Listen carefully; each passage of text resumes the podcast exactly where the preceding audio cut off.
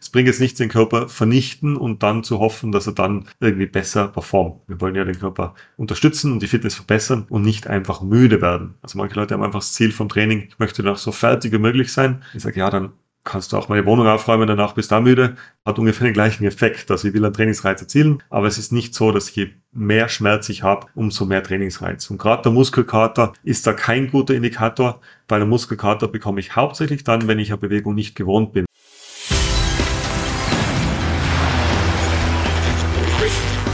Gut zu wissen, der Erklärpodcast der Tiroler Tageszeitung.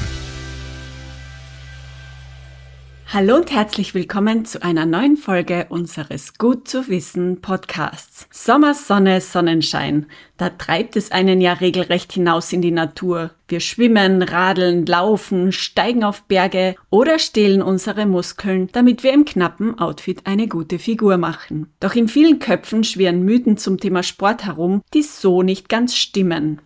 Ich bin Renate Bergtold und mache mich heute gemeinsam mit meinem Gesprächspartner Athletik- und Fitnesstrainer Andreas Scheicher auf die Spur von Fitnessmythen. Stimmt es, dass die Fettverbrennung erst nach 30 Minuten einsetzt? Kann man ein Sixpack mit Crunches herzaubern? Soll man wirklich jeden Tag 10.000 Schritte gehen? Und werden Muskeln zu fett, wenn man sie nicht mehr trainiert? Das und mehr besprechen wir gleich. Vorher gibt es aber, wie gewohnt, fünf Fakten zum Thema die gut zu wissen sind. Bei einer im Mai und Juni 2022 in Österreich durchgeführten Umfrage zur Häufigkeit des Sporttreibens gaben insgesamt 73 Prozent der Befragten an, sich mindestens einmal die Woche sportlich zu betätigen. Nur 5 Prozent taten dies nie.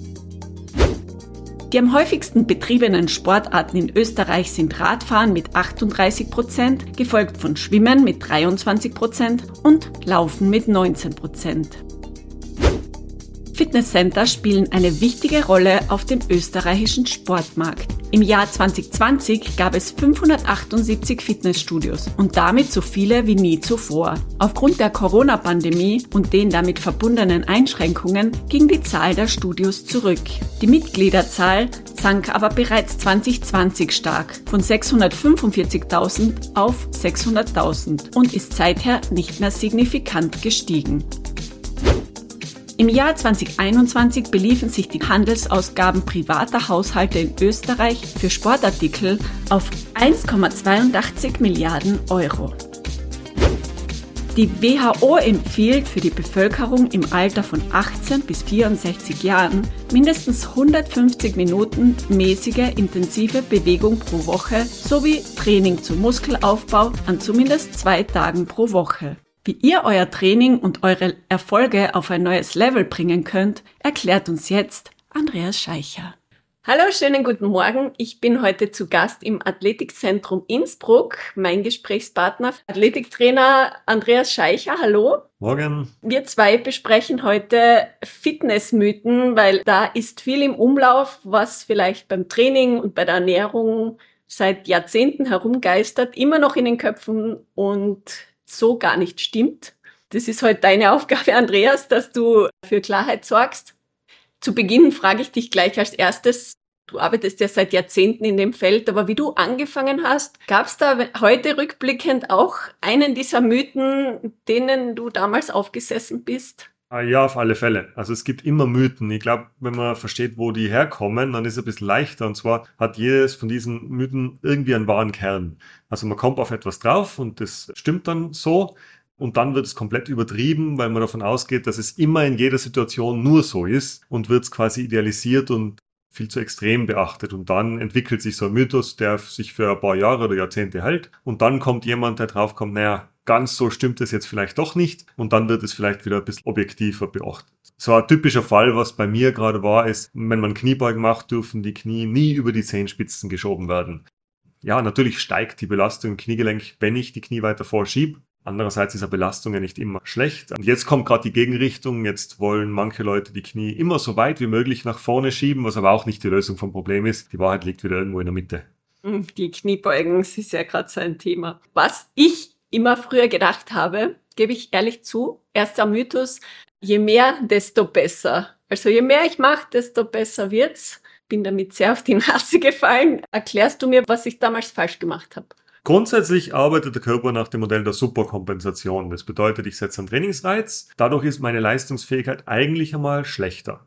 Kann man sich vorstellen, ich mache Krafttraining zum Beispiel, dann bin ich danach ja müde und eigentlich schwächer. Und jetzt muss ich dem Körper Regenerationszeit lassen, damit er sich wieder erholen kann und dann ist er besser als davor. Das heißt immer die Kombination zwischen dem Trainingsreiz und der Erholungszeit. Wenn ich jetzt aber zu viel trainiere oder einen zu großen Trainingsreiz setze, dann wird die Erholungszeit einfach immer länger. Und ich müsste so lange Pause machen, dass ich nicht regelmäßig trainieren kann. Und wenn ich nicht regelmäßig trainieren kann und, und mich steigern kann, dann werde ich eben auch nicht besser. Also ich muss die Mischung finden, also einen Trainingsreiz setzen, der hoch genug ist. Und ich muss natürlich trainieren und genug trainieren. Aber wenn es dann zu viel wird, dann ist die Regenerationszeit einfach unproportional größer und ich kann eigentlich keine Fortschritte mehr machen. Wie kann man denn rausfinden, wie lang diese Pause sein muss?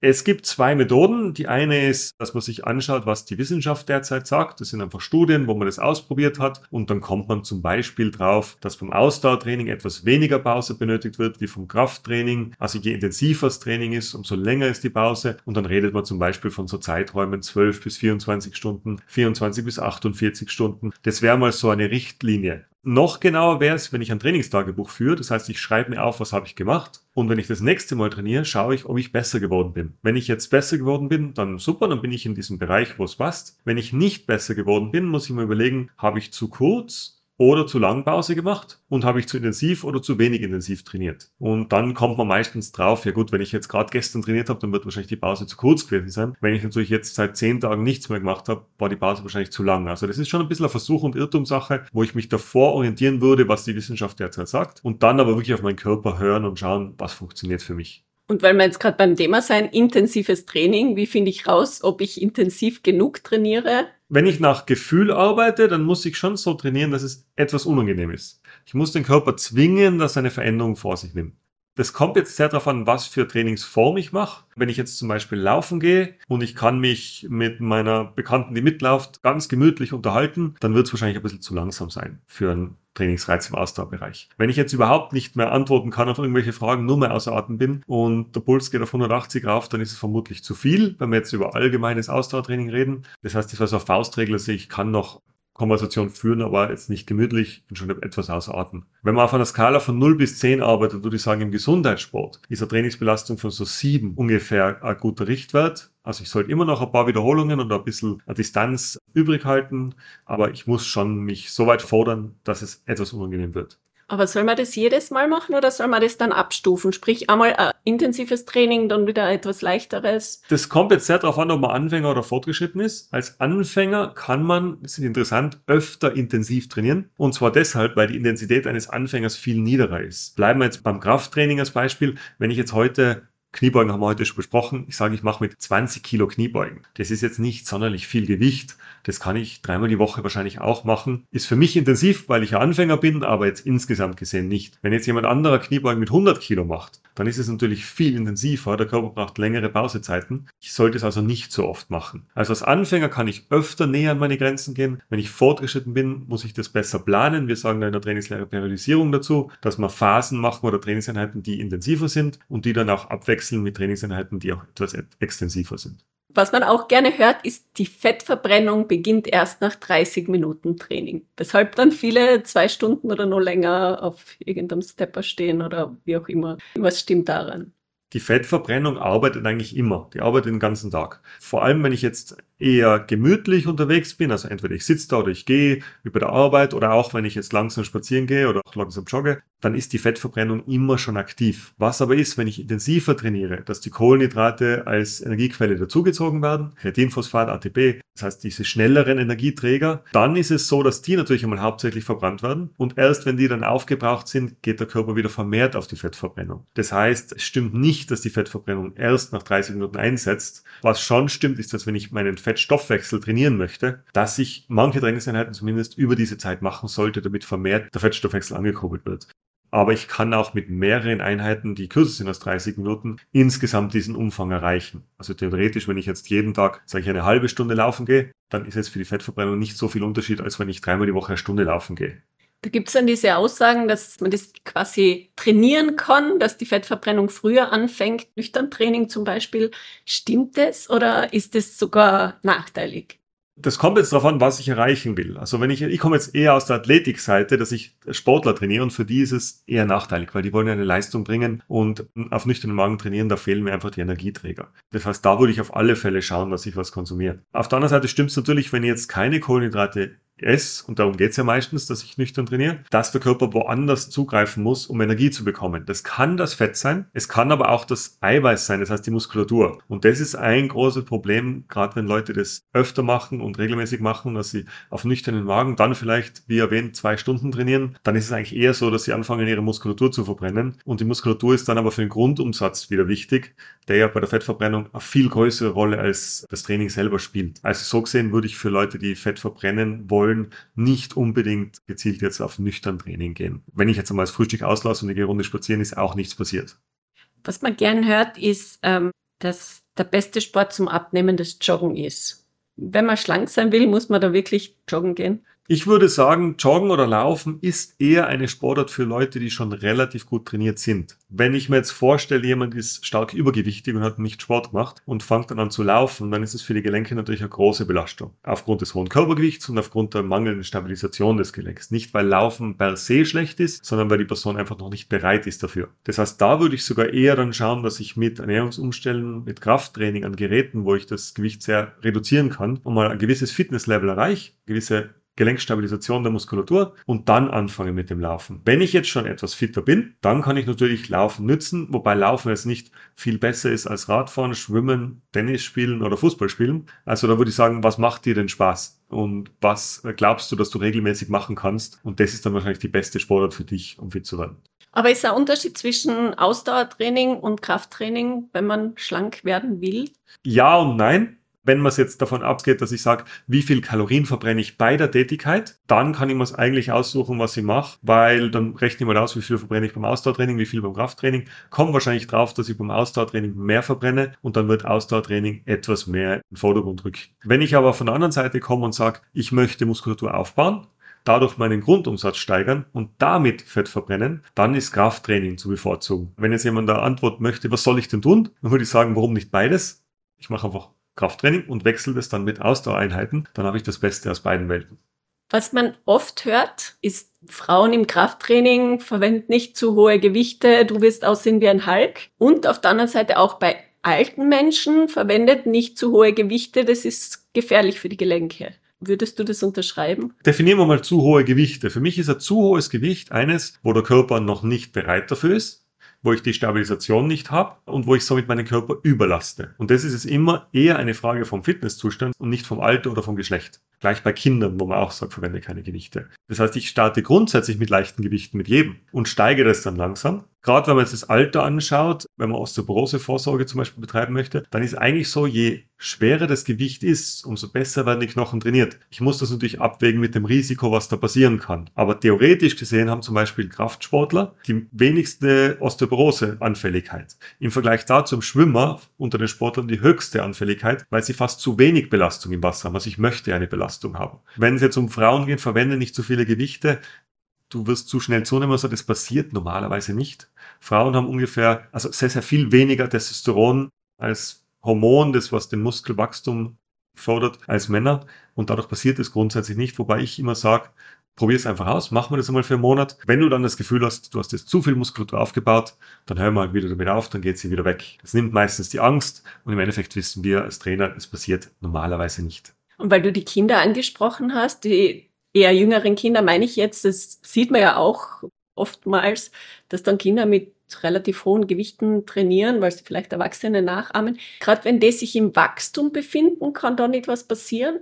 Bei Kindern reagiert der Körper einfach viel schneller auf alles, was ich mache. Wenn ich etwas gut mache, dann reagiert es viel schneller, ich habe einen schnelleren Fortschritt. Wenn ich etwas nicht gut mache, verletze ich mich natürlich viel, viel schneller. Das heißt grundsätzlich, wenn es unter qualifizierter Anleitung ist, spricht nichts dagegen, dass auch junge Kinder schon Krafttraining und belastendes Training betreiben. Was ich mir eher überlege, ist, benötigen sie es schon? Weil was man oft sieht im Sport ist, dass wenn Kinder zu früh groß und stark sind, bis dann akzelerierte Kinder dazu, dann dominieren die aufgrund ihrer körperlichen Fähigkeit und sind nicht so motiviert, die Technik von diesen Sportarten zu lernen. Und irgendwann aber ziehen die anderen Kinder nach und werden auch körperlich besser. Das Körperliche kann ich später immer noch aufholen, aber die Technik, wenn ich die als junges Kind nicht entwickelt habe, dann tue ich mich sehr, sehr schwer, das noch aufzuholen. Also man sieht oft, dass die Kinder, die früh sehr stark sind, später dann einfach nicht mehr so gut sind. Deshalb habe kein Problem mit Krafttraining für Kinder. Wir haben auch da jetzt 11-, 12-Jährige, die bei uns Krafttraining betreiben. Aber man sollte es in Maßen halten, vielleicht einmal die Woche. Und der Großteil sollte schon spielbasierte Sportart sein. Dann gibt es noch Aussagen zu, du sollst täglich 10.000 Schritte tun. Das hört man ja überall, also dass man sein Fitnesslevel quasi schon damit erhalten kann. Ist das tatsächlich so? Ist das, woher kommen überhaupt diese 10.000 Schritte? 10.000 ist eine schöne Zahl. Das ist dann, wenn der Fitness-Tracker auf einmal von vierstellig auf fünfstellig wechselt. Grundsätzlich sage ich so, die Empfehlung, im Alltag Bewegung einzubauen, ist auf alle Fälle gut. Wir sitzen viel zu viel, wir bewegen uns kaum mehr. Ich glaube mal, vor 50, 60 Jahren hätte wahrscheinlich jeder Mensch diese 10.000 Schritte jeden Tag mehr als leicht erreicht. Und heutzutage sind manche Leute, die einfach bei 1.000, 2.000 Schritte nicht weiterkommen. Das heißt, grundsätzlich sage ich, ist eine sehr gute Empfehlung, dass ich meine Alltagsbewegung steigere und da sind ja diese Fitness-Tracker oder Handys oder so sehr gut, weil die zeichnen es ohnehin auf, da kann ich dann nachschauen.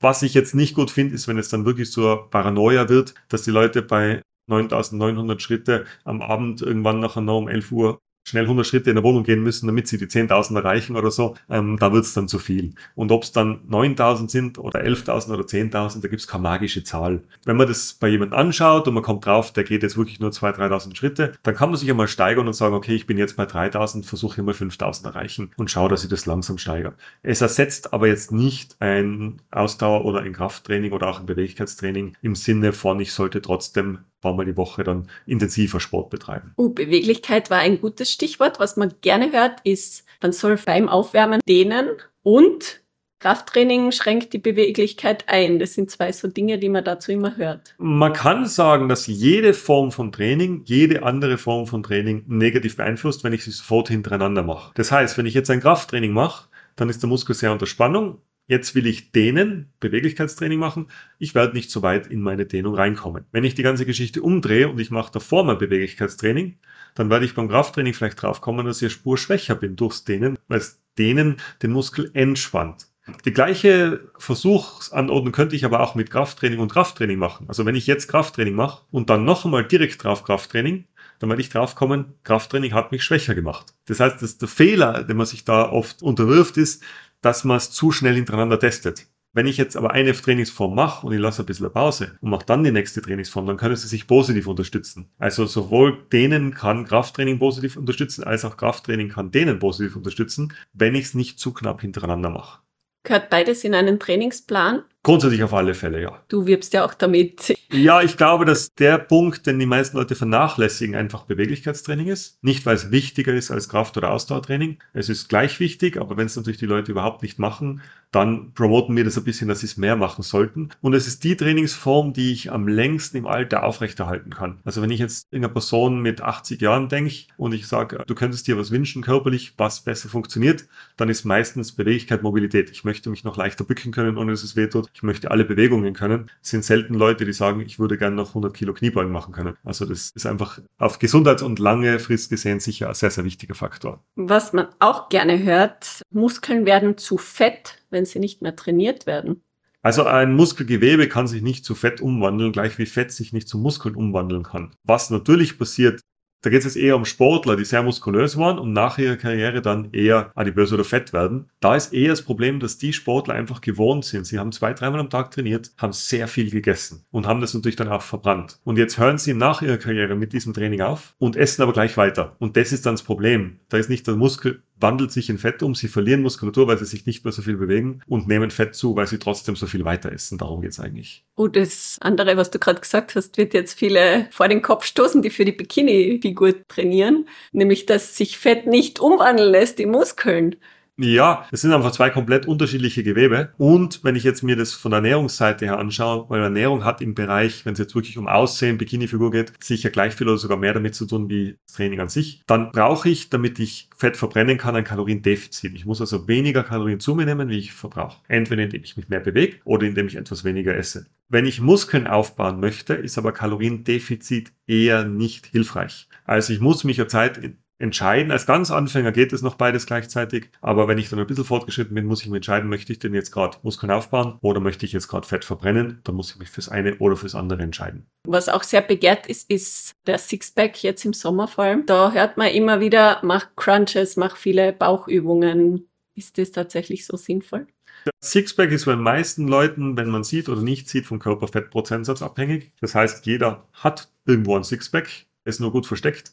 Meistens, bei den meisten Leuten geht es darum, dass ich diesen Fettpolster reduziere, damit ich den Sixpack sehe. Was ich natürlich schon machen kann, ist Bauchmuskelübungen, weil ich damit die Bauchmuskulatur ein bisschen zum Wachsen bringe. Und wenn ich dann einen geringen Körperfettprozentsatz habe, dann sieht man natürlich die verschiedenen Bereiche der Bauchmuskulatur gut. Das ist aber schon sehr fortgeschritten, wenn ich schon sehr schlank bin und nie den Körperfettprozentsatz habe. Wenn ich sage, ich möchte erst in Form kommen, dann würde ich auf alle Fälle auch Bauchmuskelübungen machen, aber eher aus gesundheitlicher Sicht, aus Stabilisationssicht vom Rumpf und nicht aus optischer Sicht, weil da bringt es relativ wenig. Und sind auch Crunches vorteilhaft?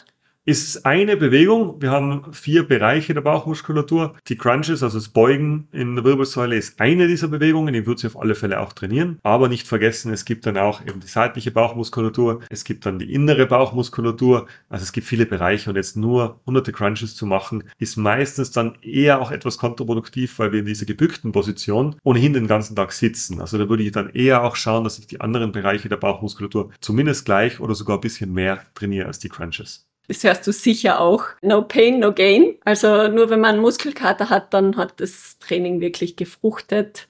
Was sagst du dazu?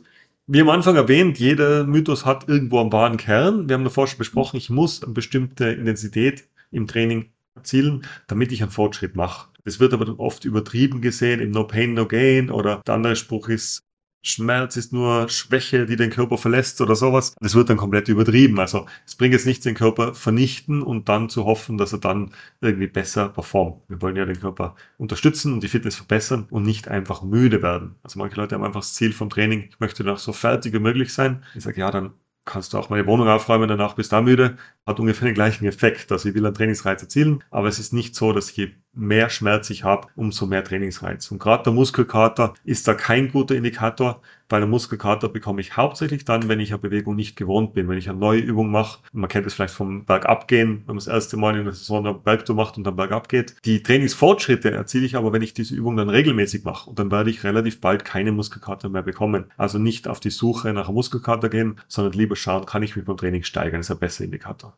Last but not least, auch so eine Aussage, die man gerne hört, aber vielleicht kannst du das ein bisschen entmystifizieren. Wenn du einen Trainingsplan hast, der funktioniert, bleib dabei. Ja, also da gehen wir zum Trainingsprinzip der Variation und das besagt, ich kann mich eine Zeit lang steigern und irgendwann einmal flacht diese Kurve ab und es geht nichts mehr weiter. Wenn jetzt viele Leute im Fitnessstudio trainieren, dann fragt man sie, wie lange machst du den Trainingsplan schon? Ja, halbes Jahr oder Jahr. Aha, wie funktioniert's? Und dann sagen sie, am Anfang ist sehr viel weitergegangen, jetzt eigentlich nichts mehr. Und das ist genau diese abflachende Kurve. Das heißt, es ist irgendwann einmal der Zeitpunkt, wo ich einen neuen Reiz setzen muss. Wo dieser Zeitpunkt ist, ist unterschiedlich. Bei Anfängern kann ich etwas länger nach dem Plan trainieren. Fortgeschrittene sollten etwas schneller wechseln. Was heißt jetzt länger und, und schneller? Normalerweise sagt man beim Anfänger sechs bis acht Wochen am gleichen Plan, beim Fortgeschrittenen eher Richtung vier Wochen. Wenn ich jetzt natürlich weiter Fortschritte mache, dann spricht grundsätzlich einmal nichts dagegen, dass ich den Trainingsplan nach einer Zeit weitermache. Denn jetzt ewig weiterzumachen würde ich aber nicht machen, weil jeder Trainingsplan ist irgendwie unausgeglichen und wir müssen es dann mit dem nächsten Trainingsplan ausgleichen. Also gerade wenn es um muskuläre Balance geht, was ein großes Thema bei uns ist, dann möchte ich schon die Übungen immer wieder variieren. Was auch dazu kommt, kommt, ist der Faktor, ob es irgendwann langweilig wird. Weil viele Leute trainieren zwar, es macht, machen Fortschritte, aber wenn es das Training langweilig wird, verliere ich ja Motivation, dann mache ich vielleicht längere Pausen und das ist natürlich auch nicht so gut für meinen Fortschritt. Wenn man die Trainingspläne hintereinander immer wieder nach verschiedenen Perioden abwechselt, kann man wieder zum ursprünglichen zurückkehren. Genau, das ist sogar ganz hilfreich, weil wenn ich mir das dokumentiert habe, dann kann ich danach schauen, wie viel habe ich denn da vor drei, vier Monate geschafft und wie viel schaffe ich jetzt. Und dann kann ich vergleichen, ob ich jetzt einen guten Fortschritt erzielt habe. Und das ist oft motivierend, wenn man das Gefühl hat, hm, im Training geht nichts weiter dann schaut man sich sein Trainingstagebuch durch und sieht, aha, doch, das, da ist ja vor einem Jahr war ich doch ein bisschen schlechter und da habe ich es überhaupt noch nicht geschafft oder so. Ich vergleiche das gern mit einem Kind, das wächst, wenn man das Kind jeden Tag sieht, weil es das eigene Kind ist, dann merkt man nicht, wie es wächst. Wenn man das jetzt der Zeit nicht sieht, oder mal zurückschaut, wie Fotos ausgeschaut haben vor ein paar Monaten, dann sieht man natürlich einen extremen Unterschied. Und so ist mit Training auch. Wir sind natürlich bei jedem unserer eigenen Trainings anwesend, noch, noch nicht. Und deshalb sehen wir die Fortschritte oft nicht so, weil es nur kleine Fortschritte sind. Und wenn man aber über längere Zeit dann immer wieder mal den gleichen Plan wiederholt, dann sieht man schon wieder die Fortschritte. Was ist denn dein Tipp generell auch an deine Klienten, dass sie sich durch solche Sachen eben nicht verunsichern lassen?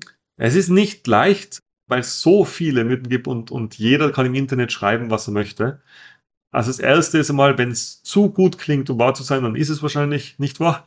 Das ist einmal ein Punkt. Und das zweite, was ich immer sage, ist, wie lange gibt es diese Informationen schon? Haltet sich die jetzt schon über mehrere Jahre? Wenn sich etwas über mehrere Jahre hält, dann bedeutet es immer noch nicht, dass es automatisch richtig ist, aber die Chance, dass es jetzt etwas Erprobtes ist, was viele Leute schon gemacht haben und es scheint zu funktionieren, ist größer. Wenn etwas ganz neu am Markt ist und es jetzt gerade rauskommen, dann würde ich sagen, lasst mal die anderen das ausprobieren und wir machen das dann, wenn wir geschaut haben, was sind die Vor- und Nachteile. Es gibt von allem Vor- und Nachteile. Und ich möchte davon auch wissen, was wären denn die Nachteile dieser Trainingsmethode, bevor ich sie mit meinen Kunden einsetze. Ausgezeichnet. Wir haben heute ein paar Mythen aufgeklärt. Danke dafür. Ich glaube, jetzt können die Leute beruhigter trainieren. Ja, hoffentlich. Gefällt euch unser Gut zu wissen Podcast? Dann teilt ihn, liked ihn oder bewertet ihn in eurer Podcast-App. Das war Gut zu wissen der Erklärpodcast der Tiroler Tageszeitung.